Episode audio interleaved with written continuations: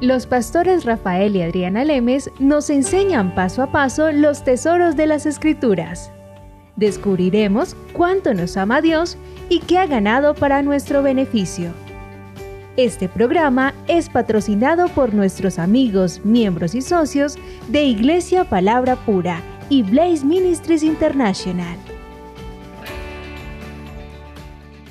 Me gustaría que sigamos en este, eh, en este tema.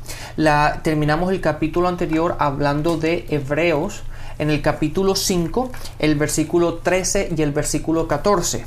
Bueno, veamos el 14 dice, pero el alimento sólido es para los que han alcanzado madurez, para los que por el uso tienen los sentidos ejercitados en el discernimiento del bien y del mal. Pablo, bueno, se cree que es Pablo el que escribió Hebreos, yo no voy a decir Pablo lo hizo, pero la mayoría de eruditos dicen que fue Pablo. Ojo acá lo que dice, que los maduros son los que tienen los sentidos ejercitados. Hay una diferencia entre cristiano carnal y uno que es cristiano espiritual. Todos nacemos cristianos carnales cuando nacemos de nuevo. No hay una sola persona que nació de nuevo y ya, el cristiano espiritual a los seis meses. Mm, déjeme dudarlo. Déjeme dudarlo porque crecer espiritualmente se demora, lleva tiempo, lleva, dedicación, entrenamiento, lleva disciplina, lleva estudio. Entonces decir que una persona es espiritual apenas se convirtió, lo dudo, lo dudo bastante. ¿Por qué? Porque la diferencia entre un cristiano carnal, una persona cuando nace de nuevo, sigue pensando igual como pensaba antes, sigue actuando igual como pensaba, actuaba antes, sigue hablando igual como hablaba antes, mientras va comprendiendo las verdades espirituales. Claro, Adriana, esto sería como si yo nunca fuese a un gimnasio y de, de repente digo, ¿sabes qué? Adriana, voy a empezar al gimnasio el lunes ¿verdad? Y el viernes voy a entrar a una competencia de fisicoculturismo, porque llevo una, sí, llevo cinco días yendo al gimnasio. O seis meses. O seis meses. La gente se va a reír, pero digo, oye, pero ¿por qué? Porque la gente que realmente eso lleva años. Obviamente no estamos diciendo que uno tiene, unos pueden tardar 15 años, otros 5 y otros 3. La cuestión es que lleva dedicación, lleva tiempo y como dice la palabra, es algo que tenemos que ejercitar. Por lo tanto, es algo que tenemos que hacer constantemente, continuamente en nuestras vidas y tenemos que crecer en ello. Y también no quiero decir que de acuerdo al tiempo, entonces una persona es espiritual. ¿Por qué? Porque conozco gente en el Evangelio 40 años que no tienen ni idea de nada, pero se las dan de los espirituales y lo que están haciendo es destrozos en el cuerpo de Cristo. Entonces, la espiritualidad no va tampoco de acuerdo a los años que lleve. La espiritualidad va de acuerdo a cómo uno entrena los sentidos. Pablo está diciendo, bueno, vuelvo y digo, se cree que es Pablo en Hebreos 5:14 pero el alimento sólido es para los que han alcanzado madurez, para los que por el uso tienen los sentidos ejercitados en el discernimiento del bien y del mal. Así que el ejercitar conlleva una disciplina de la parte mía, de parte de la persona que está ejercitando sus sentidos. Por ejemplo, hablo de mí. A mí me fascinaban las películas de terror. Yo mantenía viendo películas de terror. Apenas me convierto, me vuelvo cristiana, no me dejaron de gustar, yo me seguía viendo películas de terror, pero apenas empecé a entender cómo funcionaba esto, ni boba que fuera, que voy a seguir viendo películas de terror porque yo sé que las imágenes que yo estoy recibiendo me están afectando la forma en que pienso, me están infundiendo temor y Dios no nos ha dado espíritu de temor, sino de poder. Entonces, si Dios me da mi espíritu de poder, pero resulta que yo lo que estoy haciendo con mi cuerpo es sometiéndolo a películas de terror.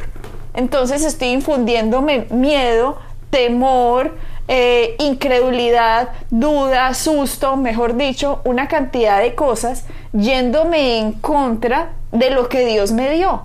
Entonces, si yo sé que Dios me dio espíritu de poder, entonces yo tengo que, con la fe, hacer obras, digámoslo así, que me ayuden a mí a nivelar mi alma con mi espíritu. Claro, exactamente. Entonces tengo que poner en mi espíritu, en mi alma, pensamientos de paz, pensamientos de amor, pensamientos, lo que sea, de perdón. Exactamente, Adriana, ¿sabes por qué? Porque la palabra dice en Romanos 10, 17, la fe viene por el oír y oír la palabra de Dios. Entonces, si la fe viene de esa forma, lo opuesto a la fe es el, es el temor y viene de la misma manera. Y lo que hace la gente es alimentarse, como tú dijiste, ¿verdad? De las películas de terror, de las malas canciones, de las malas películas, de toda la, de toda la mala información. ¿Y qué es lo que están haciendo? Ellos están alimentando de eso, por lo tanto su vida va a crear ese fruto. Entonces es por eso que a la gente le da miedo en los aviones, le da miedo las alturas, le da miedo esto, le da miedo, todo le da miedo. ¿Por qué? Porque han estado alimentándose de eso en vez de decir, no, Dios me ha dado el espíritu de poder, de, amor, de, amor, de dominio propio, ¿verdad? En vez de decir, no es que tengo miedo, no es que eso me da miedo, no es que esto lo otro. ¿Por qué? Porque se la pasan alimentándose de eso y por lo tanto viven de esa forma. Así que nosotros no podemos ver programas de televisión que nos depriman y luego actuar con gozo. No podemos ver programas de televisión que nos dan puras malas noticias y después creer en las buenas noticias del Evangelio, porque estamos yendo en contra de lo que Dios nos quiere implementar. Hablemos de nosotros. Rafael y yo, casi nosotros no vemos ni siquiera noticias, nosotros ni vemos televisión prácticamente.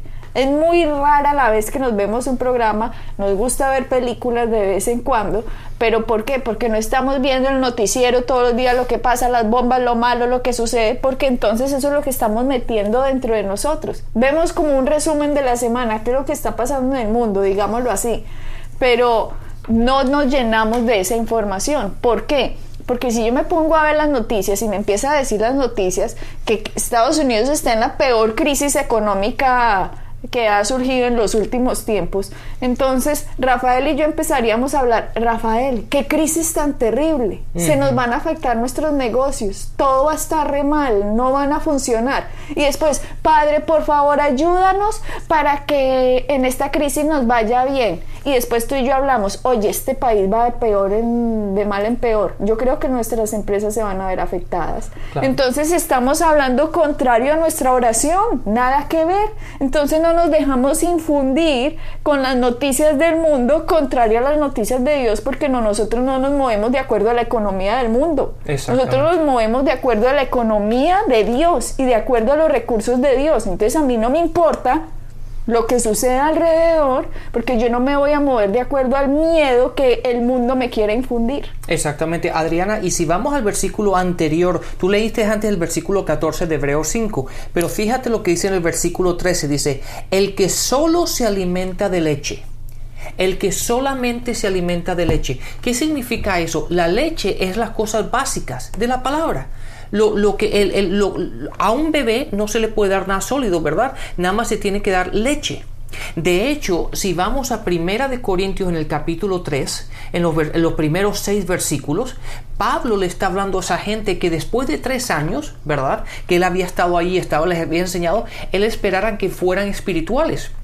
Y de hecho la palabra dice, me gustaría darles a ustedes un poco de comida sólida, pero no la pueden recibir. Aún después de todo este tiempo tengo que darles otra vez la leche de la palabra, dando a entender que hay cosas espirituales, hay cosas para gente madura, las cuales ellos no podían obtener, no podían recibir. Entonces hay que ir otra vez a lo básico, otra vez a lo fundamental, a la leche de la palabra. Y dice, Aquellos que solamente se alimentan de leche son inexpertos en el mensaje de la, de la justicia. ¿Cuál es el mensaje de la justicia? El Evangelio, la palabra. Ese es el mensaje de la justicia. Y la palabra dice que son inexpertos en ello. Entonces, una persona que no ha sido entrenada, ¿verdad? Que no ha ejercido su alma, que no ha recibido, que no ha puesto la palabra de Dios en esa persona y se pone a y se pone a juzgar o se pone a, trabajar en este punto de vista de, con la palabra, es una persona inexperta. ¿Por qué? Porque no ha sido ejercida, no ha hecho lo que tiene que hacer. Y para pasar de, de inmaduro a maduro, ya saben la respuesta. Hebreos 5:14. Hay que entrenar los sentidos. Y los sentidos es lo que yo oigo, lo que yo veo, lo que yo siento, palpo, huelo, hablo, como quien dice, tengo que cuidar lo que dejo entrar dentro de mi sistema, porque tal cual piense un hombre en su corazón, Así es. así el tal es, Proverbios 23.7. Así que no depende de Dios que mi vida cambie, no, mi vida fue eh, cambiada cuando yo recibí a Jesucristo como Señor y Salvador, me convertí en la justicia de Dios. Me, me fui hecho la justicia, fui santificado, fui purificado, mi espíritu fue comprado por precio de sangre. Pero mi alma no puede ir en contra de lo que ha pasado en mi espíritu. Por lo tanto, tengo que ejercitarme, tengo que pensar en cosas buenas. De hecho, vámonos a una escritura, Filipenses 4.8.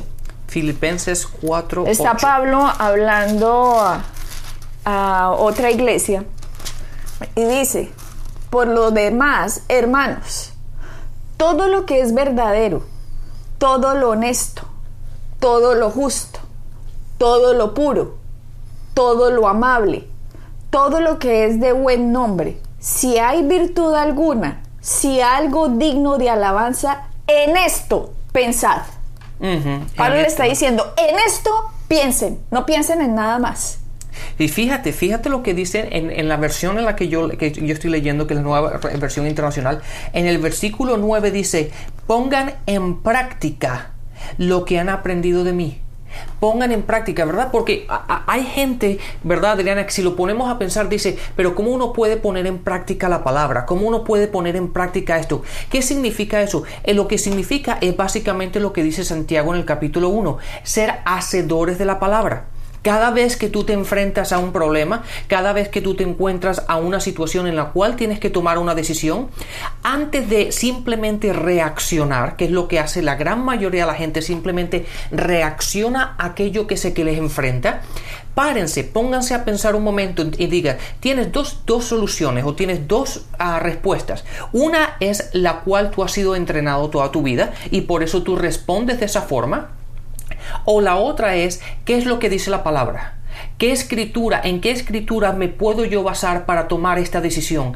Y en el momento que tú tengas las dos, en las dos en la balanza y tú tomes lo que la palabra dice, en ese momento tú estás poniendo en práctica la palabra de Dios y por lo tanto eres hacedor de la palabra y estás ejerciendo los sentidos como te dice la palabra. Entonces, para yo ser hacedor de la palabra, tengo que hacer caso del consejo de Pablo, que nos dice, piensen en lo honesto, lo justo, lo puro, lo amable, lo que es de buen nombre, lo que tiene virtud alguna, en ello, en ello piensan. ¿Por qué? Definitivamente, porque uno va a cosechar emociones con base en donde enfoque la atención.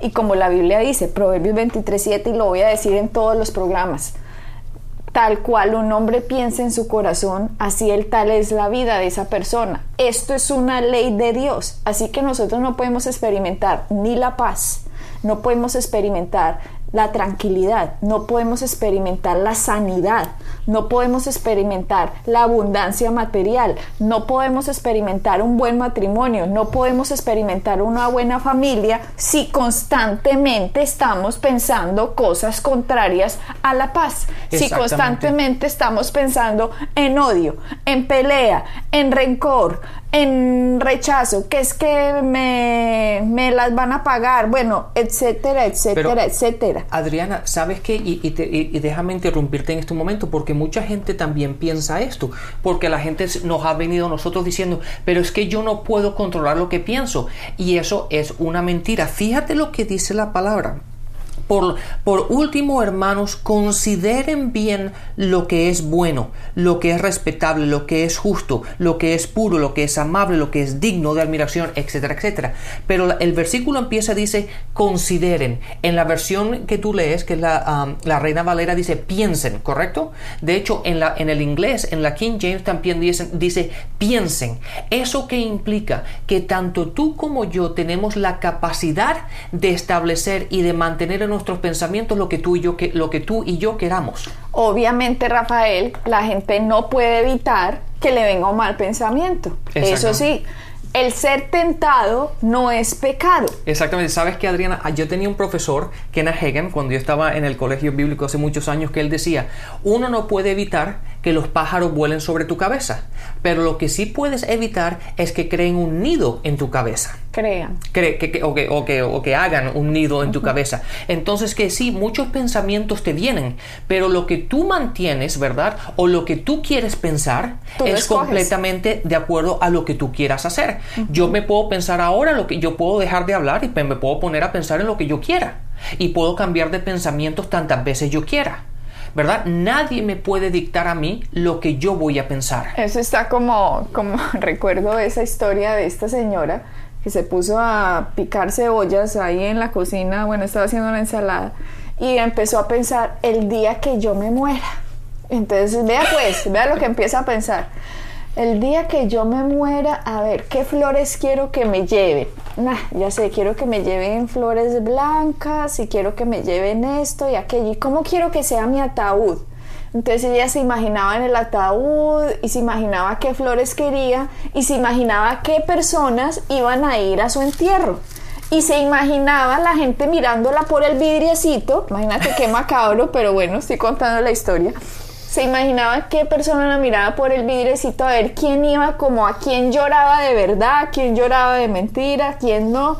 Y se imaginaba el esposo llegando y se imaginaba unas amigas llegando y pensé, ponía a pensar, claro, ahora que me morí, ahora mis amigas van a querer meterse con mi esposo. Entonces se imaginaba en el funeral a las amigas coqueteando con el esposo todo esto picando cebollas, ¿no? O sea, estaba haciendo una ensalada y todo esto se le fue la imaginación y la imaginación.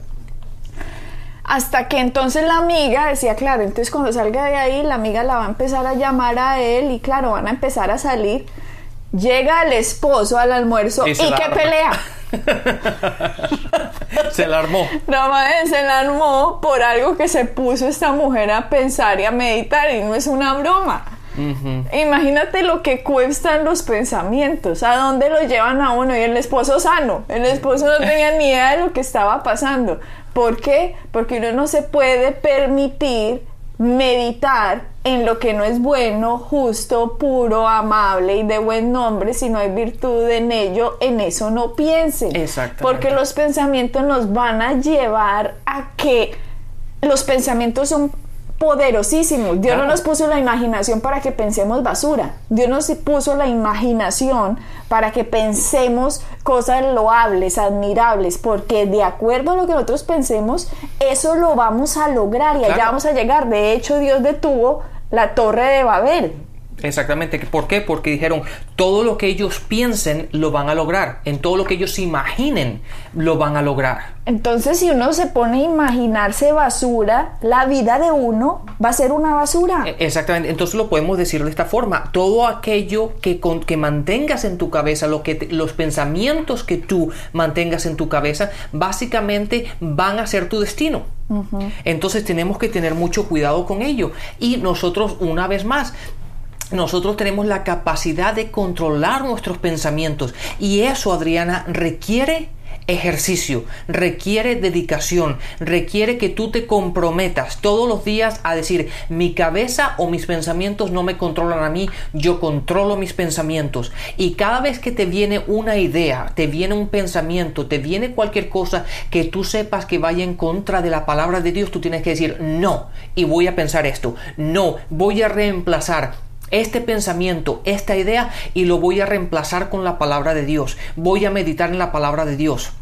En otras palabras, es una orden, lo que está diciendo Pablo a Filipenses es una orden, mantengan pensando en esto. Exacto. Lo bueno, lo correcto, lo justo, lo amable, lo de buen nombre. Eso es una orden, eso no es una sugerencia. Eso es una orden que nos están dando cómo funciona el reino de Dios. Y cuando uno entra al reino de Dios para entender cómo funciona la ley de la fe, uno tiene que acatar la orden para que uno pueda experimentar la manifestación de la promesa. Y de hecho, si uno empieza a pensar lo que Pablo nos está diciendo, en Filipenses 4.8, ahí sucedería lo que pasa en Isaías 23.6. Si vamos a Isaías 23.6 dice, tú guardarás en completa paz a aquel cuyo pensamiento en ti persevera, porque en ti ha confiado. Entonces, aquellas personas que no están caminando en paz, ¿Es, culpa de Dios? Es evidentemente que no es culpa de Dios. Es porque los pensamientos de esa persona no están con Dios o no están en Dios. No han estado enfocados en la victoria de lo que Cristo nos está dando, sino que han estado enfocados en el sistema del mundo, en lo que Satanás quiere que meditemos, porque Satanás sabe que Dios dijo lo que los hombres piensan, eso lo van a lograr. Así que Satanás ha utilizado la imaginación del ser humano para llenársela de basura y asimismo no logren la bendición de Cristo. y de hecho, si vamos a las cartas de, de, Pedro, vemos que dice, la paz y la gracia sean multiplicadas por medio de qué? Del conocimiento. Del conocimiento de Dios, del conocimiento de Él. Entonces, para obtener esa paz, para yo poder caminar en paz, en este mundo que hay tanta inseguridad, en este mundo que nunca sabemos lo que va a pasar mañana, que hay tantas guerras y tantas cosas por todas partes, como tú estabas diciendo, nosotros no vemos casi las noticias o la televisión, pero cada vez que la enciendes no hay nada bueno, todos son problemas, todo, es guerras y todo son dificultades, pero en medio de todo eso tú y yo podemos caminar en paz y en tranquilidad, ¿por qué? Porque tenemos conocimiento de la palabra, el conocimiento de Dios, que solamente lo obtenemos por medio su palabra. Las emociones de uno van a obedecer a los pensamientos. Esto es una ley de Dios y hemos estado hablando del reino de Dios y cómo opera el reino de Dios, cómo opera la ley de la fe. Así que tener concentrados los pensamientos en lo que es puro, honesto, justo, de buen nombre, si en ello hay virtud alguna, en eso está la paz de Dios manifestándose en uno porque uno está pensando en la obra terminada de Cristo, en la victoria que esto nos trajo y no en lo que el mundo nos quiere mostrar. Esta es una ley de Dios, por favor, eso es lo que yo quiero que entiendan. Así que si uno está orando por paz, pero no está enfocando los pensamientos en Dios, entonces uno está como en un círculo vicioso, no yendo a ningún lado y no va a funcionar. Desear las cosas es parte del proceso, pero no es todo. Eh, claro, eso es igual que si tú oras, ¿verdad? Estamos orando por paz, pero no hacemos, no ejercitamos ni, ni cuidamos nuestro pensamiento. Es como si yo me sentara en mi casa a ver televisión y digo, no, es que yo, yo soy, soy, soy físico-culturista, estoy ejercitando los músculos. No, y estoy llorando. Eh, no se puede. Tú tienes que hacer lo que tienes que hacer. Y de la única manera para obtener esa paz, para crecer y, prosperar tu alma, es por medio de la palabra. Adriana, fíjate lo que dice aquí, y aquellos que nos están oyendo, en segunda de Timoteo, en el capítulo 3, en el versículo 16 y 17 dice, Toda la escritura es inspirada por Dios y es útil para enseñar y para reprender, para corregir y para instruir en la justicia, a fin de que el siervo de Dios esté enteramente capacitado en toda buena obra. Fíjate lo que dice, la palabra de Dios es útil para enseñar, para reprender, para corregir, para instruir en justicia, con un propósito. ¿Cuál es el propósito de la corrección? ¿Cuál es el propósito de la enseñanza? ¿Cuál es el propósito de reprender? ¿Cuál es el, el propósito de corregir? A fin de que el siervo de Dios, como tanto tú como yo, el siervo de Dios esté enteramente capacitado a toda buena obra. Rafael, Dios nos creó de tal forma en que nuestra salud física, nuestra salud emocional y nuestra salud material está directamente relacionado a la forma en que pensamos. Exacto, así es. Entonces, lo que tú dices, la palabra de Dios nos ha sido dado para corregir esa forma en que nosotros nos hemos sido entrenados y disciplinados por el mundo para que cambiemos esos pensamientos de acuerdo a su palabra. Así que si estamos pensando en la palabra de Dios, en, su, en lo que hizo Cristo, vamos a estar llenos de la vida de abundancia que Cristo nos heredó. De hecho, Proverbios 4:22 dice, la palabra de Dios es vida a los que la hallan y medicina a todo, su, cuerpo. Y en Salmo 107:20 dice, envió su palabra y lo sanó y los libró de su ruina. Entonces, la receta médica de Dios para la salud en todas las áreas, no estamos hablando de salud física nada más, sino en todas las áreas material, emocional y física, es su palabra. Uno debe tomarla a diario como una medicina Mucha gente está orando para tener salud, pero está violando las instrucciones del gran médico y no están tomando su medicina. Eso es como que un médico le diga a uno, eh, vea, tomes esta pastillita cada seis horas, todos los días, durante 15 días, por ejemplo. Y una persona pasan los 15 días y no se tomó ninguna pastilla. Y vuelve al médico. Y vuelve al médico y le, dice, oiga, lo suyo no sirve para nada. No funcionó. No funciona. Entonces, ¿qué te va? Lo primero que te pregunta el médico es, ¿pero te tomaste las pastillas? No. Y le digo, no, no, no me las tomé, pero no funcionaron. Eso no es un buen tratamiento. No me las tomé, pero no, no, eso no funciona. No. O sea, ahí no tiene uno derecho de criticar al doctor. Si uno no está haciendo lo que el doctor le dijo, entonces ¿cómo se va a ir a criticarlo? Si uno no está cooperando. Pero Adriana, eso es lo que hacemos. Si no, si eso de realmente lo que tú acabas de decir desde un punto de vista natural suena estúpido. Una persona te va a decir, oye, pero esa persona tiene problemas mentales, ¿verdad? No, no, no le llega el, elevador hasta el piso, hasta el último piso. Está mal. Pero eso exactamente lo hacemos con Dios y lo hacemos continuamente como si nada. Sí, porque Dios nos ha dado un tratamiento que es la medicina que da Dios y es su palabra. Él mandó su palabra para sanarnos y librarnos de, nuestra, de nuestras destrucciones, digámoslo así. Así que la palabra de Dios es salud para nuestro cuerpo y vida para los que lo hayan, según Proverbios 4:22. Esta es la receta y por lo tanto tenemos que meditar en lo que la receta de Dios dijo y vamos a obtener el resultado. Si no lo obtenemos, no es culpa del médico, sino culpa del paciente que no hizo lo que el médico dijo que hacer. Claro, es igual, igual Adriana que si el médico te dijo una pastilla cada 6 horas por 15 días. Imagínate que o tú no te tomas ninguna o te tomas una cada 3 días. Sí. Y entonces pues no funciona. ¿Por qué? Porque la idea es que esa pastilla va a hacer efecto cada 6 horas por 15 días, no una vez al día cada, cada 3 días. Entonces vas al médico otra vez y el médico te dice, oye, pero ¿cuál fue la receta que yo te di? Y Dios nos da su receta, Dios nos da sus leyes, Dios nos da su palabra y nos dice exactamente cómo funciona. Entonces tenemos que saber que Dios quiere que prosperemos. Tenemos que tener ese deseo de prosperar, de, sabiendo que su palabra funciona, que cuando cuando nosotros obtenemos su palabra, la ponemos en nosotros, actuamos en ella y corregimos aquellas deficiencias en nuestro caminar de lo que no de lo que estamos haciendo mal y lo reemplazamos con la palabra de Dios, tenemos la seguridad de que vamos a caminar en victoria y vamos a seguir prosperando. No te pierdas el próximo programa. Hasta la, al siguiente programa, bendiciones. Bendiciones. Pueden bajar nuestras enseñanzas en www.iglesiapalabracura.com y visitarnos en nuestra sede en la calle 21326.